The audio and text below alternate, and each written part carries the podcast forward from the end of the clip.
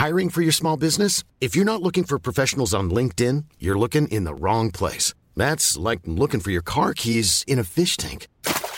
LinkedIn helps you hire professionals you can't find anywhere else, even those who aren't actively searching for a new job but might be open to the perfect role. In a given month, over 70% of LinkedIn users don't even visit other leading job sites. So start looking in the right place. With LinkedIn, you can hire professionals like a professional. Post your free job on linkedin.com slash people today.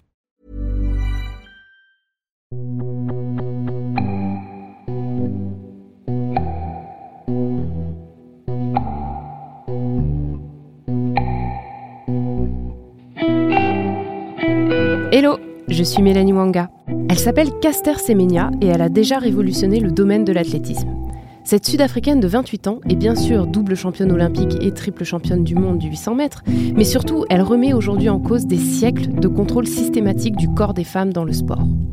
En 2018, la Fédération internationale d'athlétisme, IAAF, a pris une décision visant les femmes dites hyperandrogènes, c'est-à-dire produisant un niveau trop élevé d'hormones sexuelles mâles par rapport aux autres femmes. Elles doivent désormais prendre des médicaments pour faire baisser ce taux, sous peine de ne pas pouvoir participer aux compétitions internationales.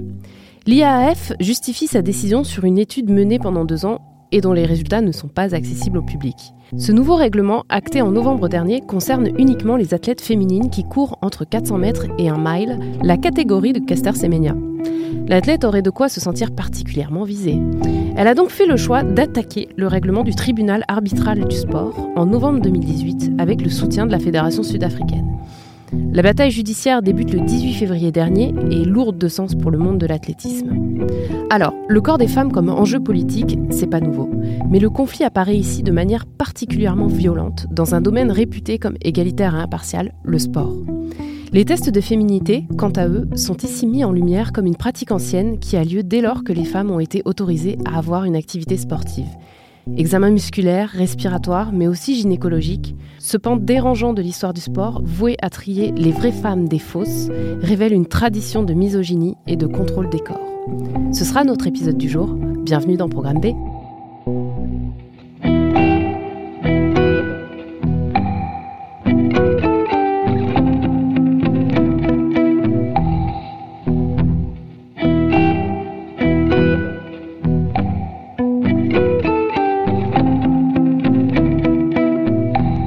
tenter de comprendre, j'ai contacté Anaïs Beauhuon, professeure des universités en sciences et techniques des activités physiques et sportives à l'Université de Paris-Sud et autrice des tests de féminité dans les compétitions sportives, une histoire classée X, un ouvrage paru en 2012.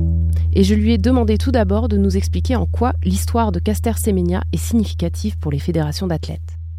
Je crois qu'il faut commencer par dire euh, que c'est un scandale. Et à mon avis, c'est un scandale qui va marquer euh, l'histoire du sport du 21e siècle. Puisque euh, Caster Semenya est accusé de produire plus de testostérone que la moyenne autorisée de manière médicale, mais plus encore arbitraire. C'est-à-dire qu'une femme aujourd'hui dans le monde du sport qui produit plus de testostérone qu'une moyenne, on pourra y revenir parce que euh, du coup cette moyenne pose question, euh, est accusée d'avoir euh, ce qu'on appelle dans le milieu du sport un avantage physique. Et donc on demande à Caster Semenya, plus précisément la Fédération internationale d'athlétisme, de réguler ses taux hormonaux en prenant des médicaments pour ne, pas, ne plus dépasser cette moyenne autorisée. Euh, pour la troisième fois dans l'histoire du sport, puisqu'on pourrait y revenir également, euh, il y a eu certaines euh, sportives qui ont refusé ces règlements. après du Tichand, Caster Semenya porte plainte, enfin saisit le tribunal arbitral du sport pour discrimination avec ses avocats. Elle dit que ce n'est pas juste de lui demander de réguler finalement ses performances sportives.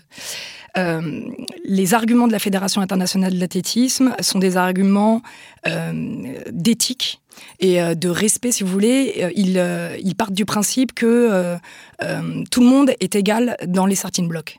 Tout le monde concourt à armes égales. Or, moi, ce que je voudrais commencer par dire, c'est que c'est un, une utopie, c'est un vœu illusoire. Personne n'est égal dans les starting blocks. Il y a des déterminants sociologiques de la performance, des déterminants sont très très nombreux pour essayer d'expliquer pourquoi certains excellent plus que d'autres. Et la question qui se pose, c'est pourquoi euh, euh, vouloir réguler un avantage naturel, puisque j'ai oublié de le dire et c'est fondamental, les taux hormonaux que, euh, produit Caster Semenya sont endogènes. Euh, pourquoi vouloir absolument euh, réguler ses performances alors qu'il n'est pas absolument pas question de dopage? Et de, manière tout à fait arbitraire en plus. Totalement. Ils ont fixé une limite et ils ont dit. Alors, c'est totalement arbitraire parce que justement, on est en présence de moyenne et on sait très bien, enfin moi en tant qu'enseignante, je sais très bien que c'est une moyenne. Donc oui, il va y avoir des étudiants qui vont dépasser la moyenne et d'autres qui vont être en dessous de la moyenne. Et donc, ils ont arrêté en 2011 pour la première fois la Fédération internationale d'athlétisme, la Fédération internationale de foot, puis plus tard, le CIO s'est aligné sur les règlements sur le CIO, c'est ah pardon, le Comité international olympique. D'accord. Donc au début, ça concernait uniquement l'athlétisme, puis le foot, et après, à partir du moment où c'est le Comité international olympique, toutes les autres disciplines olympiques, euh, ils ont décidé en 2011 euh, de, ils ont édité un règlement euh, sur l'hyperandrogénisme féminin, ce dont on parle, et ils ont décidé de demander aux athlètes qui produiraient dynamomol par litre de sang de testostérone de soit euh, accepter de prendre des médicaments justement pour, pour euh, diminuer leur taux, soit euh, aller concourir chez les hommes.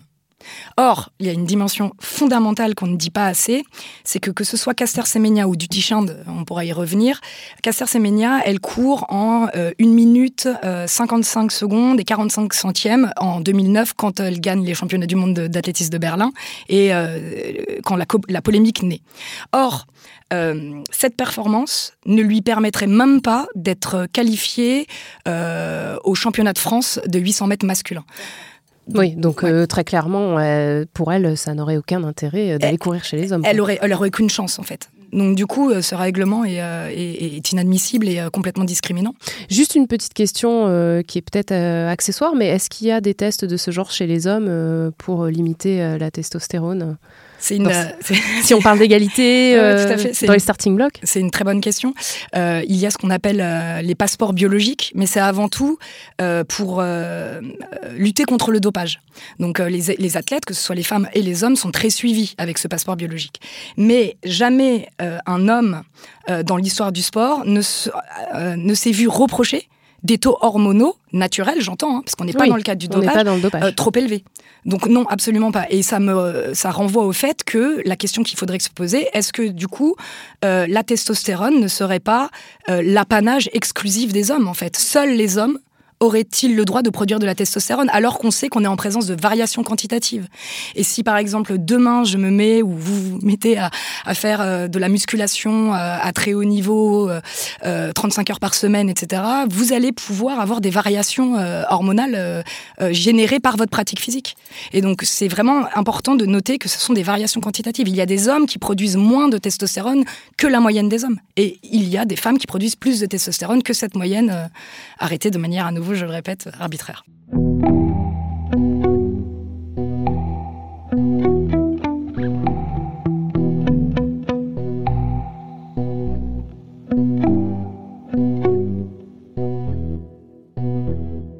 Quand même, les tests de féminité, ça existe depuis quelque temps dans le sport. Euh, j'aimerais bien que vous nous éclairiez un petit peu sur euh, d'où ça vient, euh, à, quoi ils sont censés servir, et peut-être nous en expliquer un peu la logique, je mets des mmh. guillemets, hein, ou du moins le fonctionnement. du coup, moi, je suis socio-historienne et j'ai fait j'ai fait ma thèse, mon doctorat, pas sur les tests de féminité, mais sur euh, les discours médicaux et la difficile accession des femmes aux activités physiques et sportives de 1880 à 1922, au moment où elles mettent leur corps en mouvement. Et euh, j'ai découvert que euh, la réglementation des activités physiques et sportives féminines relevait d'injonctions paradoxales qu'on va retrouver finalement aujourd'hui dès la fin du 19e siècle on s'est dit, on va mettre en mouvement les corps des femmes pour lutter contre, à l'époque, la tuberculose, la syphilis, la sédentarité, l'obésité, l'alcoolisme, etc.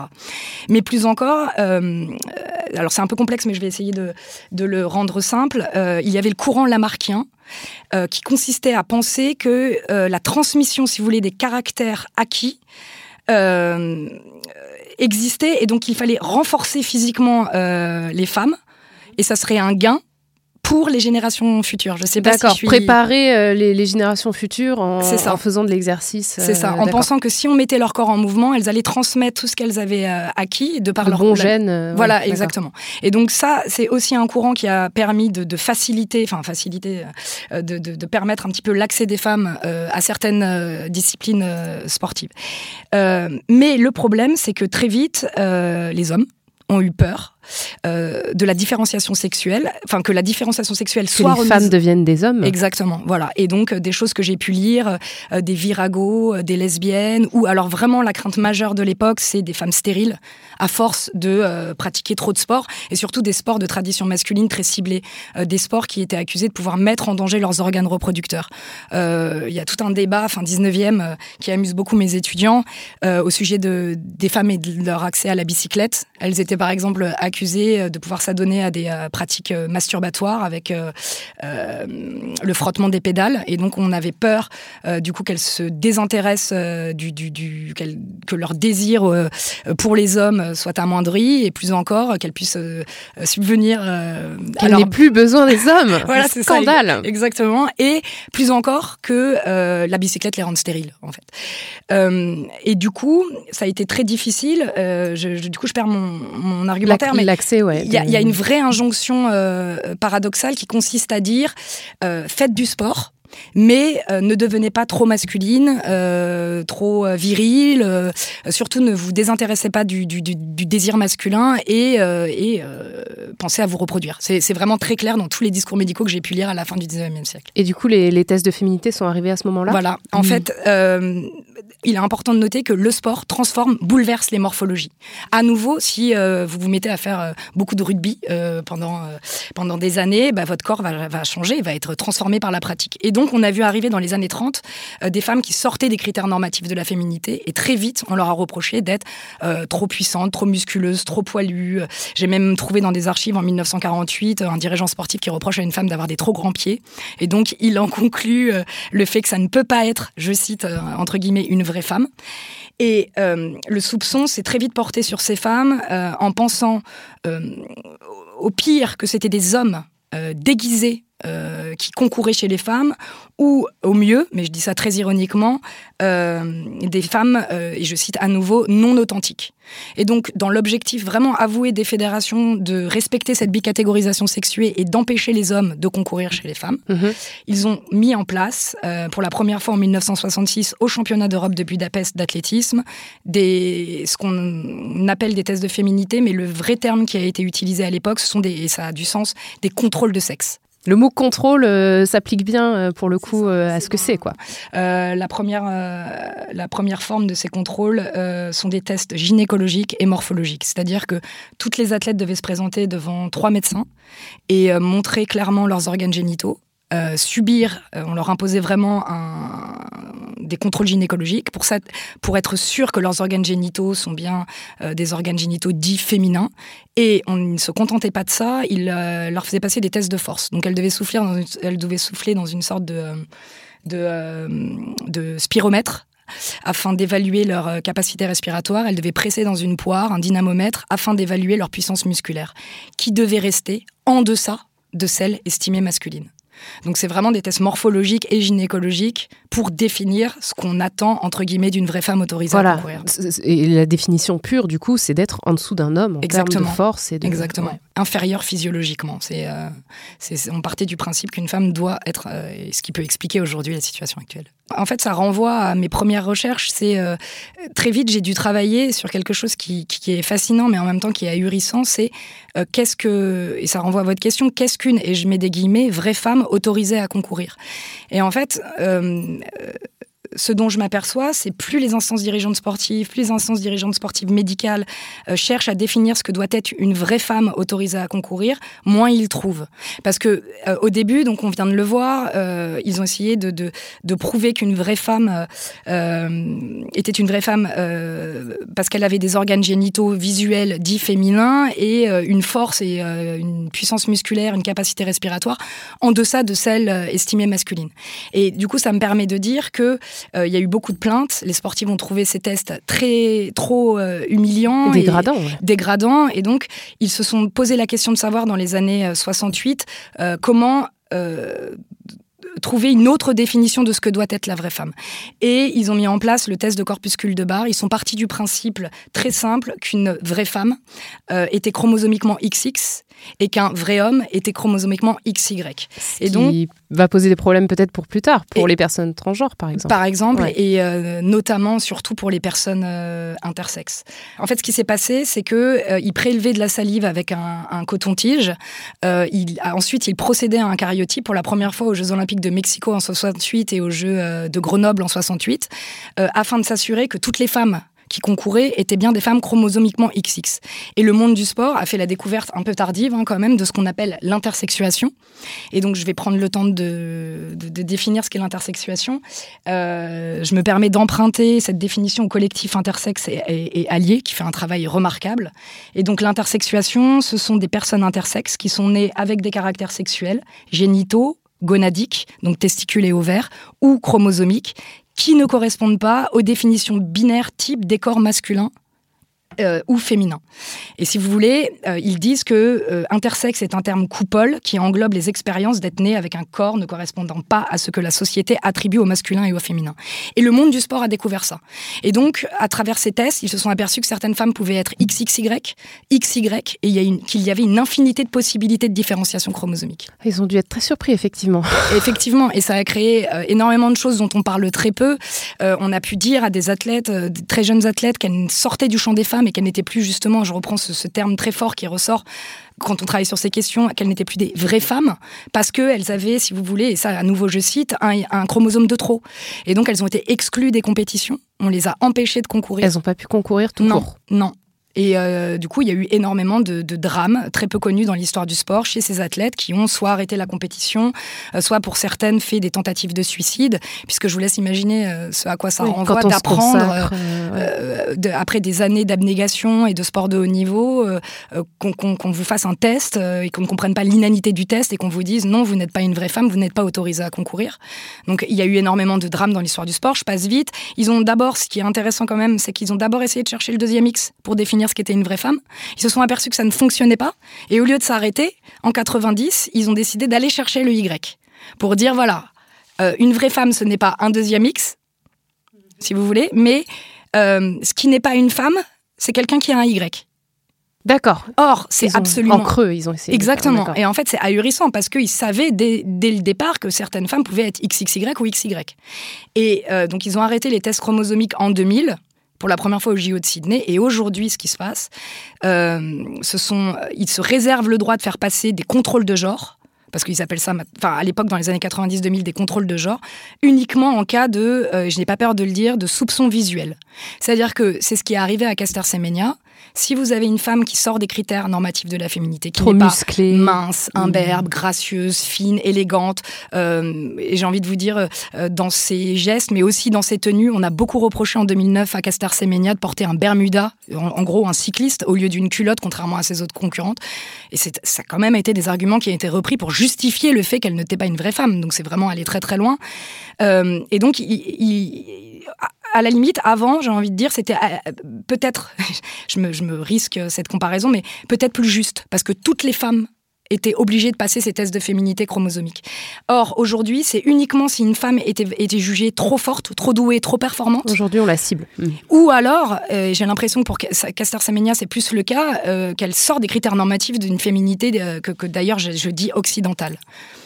Euh, on pourra y revenir. Et, aujourd'hui, qu'est-ce qu'on teste? Euh, Ce ne sont plus les chromosomes, mais euh, le taux de testostérone. D'accord. Est-ce qu'aujourd'hui, on a toujours ces tests gynécologiques que vous avez évoqués un peu, un peu mm. plus tôt? Ça existe encore? Sous quelle forme? C'est une, une, très bonne question. Normalement, non c'est fini. D'ailleurs, ça a vraiment créé beaucoup de scandales ah bah hein, dans les archives, dans tout ce que j'ai pu lire.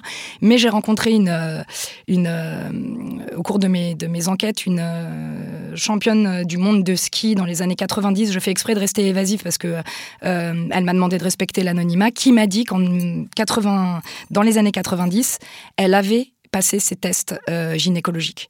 Donc euh, ce sont potentiellement des pratiques qui continuent à exister dans le milieu du sport pour savoir et euh, essayer d'évaluer ce qu'est une vraie femme. D'accord. Ok.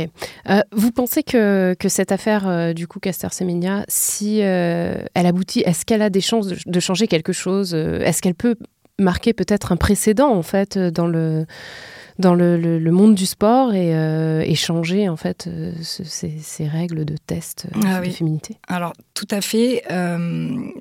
moi, je voudrais dire que donc ça fait très longtemps que je travaille sur ces questions et euh, quand j'ai appris que euh, Caster Semenya saisissait le tribunal arbitral du sport, parce qu'il faut quand même pas oublier que ça fait une dizaine d'années maintenant qu'on la poursuit, euh, qu'on l'accuse de ne pas être une vraie femme et qu'on l'empêche d'exceller et de concourir. Et, et du coup, c'est déjà pour moi un signal très fort qu'elle qu'elle saisisse le tribunal arbitral du sport et qu'elle dise, comme en son temps Maria, Maria José Patino, une athlète espagnole qui avait elle aussi, s'était elle aussi battue pour être réhabilitée en tant que vraie femme, ou alors plus récemment du Tichand en 2015. Euh, c'est un signal très fort et je pense et j'espère euh, que Caster Semenya va gagner comme Duty Chand a gagné en 2015. Pourquoi?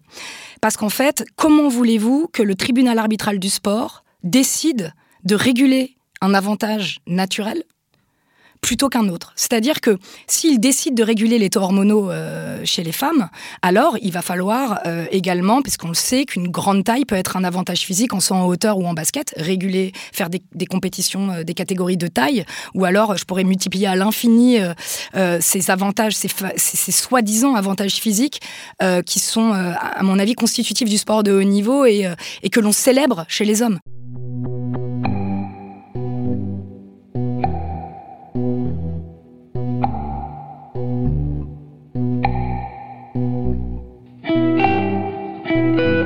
Malgré ce qu'on nous apprend à l'école, nous ne sommes pas tous égaux dans les starting blocks et l'important n'est pas de participer, surtout dans le sport de haut niveau. Certains et certaines d'entre nous partent avec des avantages innés. Après avoir tenu les femmes à l'écart des compétitions sportives pendant des décennies, les instances régulent, aujourd'hui encore, leur participation à travers des tests controversés et des moyennes hormonales fixées arbitrairement. Est-ce que Caster Semenya va faire bouger les lignes? Quoi qu'il arrive, on sera fixé avant l'échéance des championnats du monde de Doha, au Qatar, qui commence le 29 septembre prochain. Merci à Anaïs Bohuon pour ses réponses. Programme B, c'est un podcast de Binge Audio préparé par Lauren Bess et réalisé par Vincent Hiver. Abonnez-vous sur votre appli de podcast préféré pour ne manquer aucun de nos épisodes. Facebook, Twitter et consorts pour nous interpeller. Programme B at binge.audio pour nous écrire. Et à demain pour un nouvel épisode.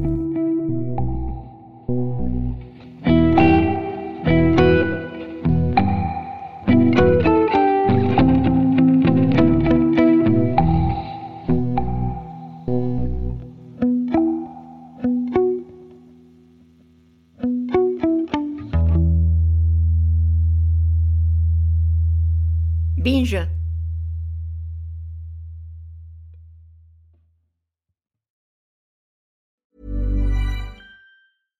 Hi, I'm Daniel, founder of Pretty Litter. Cats and cat owners deserve better than any old fashioned litter. That's why I teamed up with scientists and veterinarians to create Pretty Litter. Its innovative crystal formula has superior odor control and weighs up to 80% less than clay litter. Pretty Litter even monitors health by changing colors to help detect early signs of potential illness. It's the world's smartest kitty litter. Go to prettylitter.com and use code ACAST for 20% off your first order and a free cat toy. Terms and conditions apply. See site for details.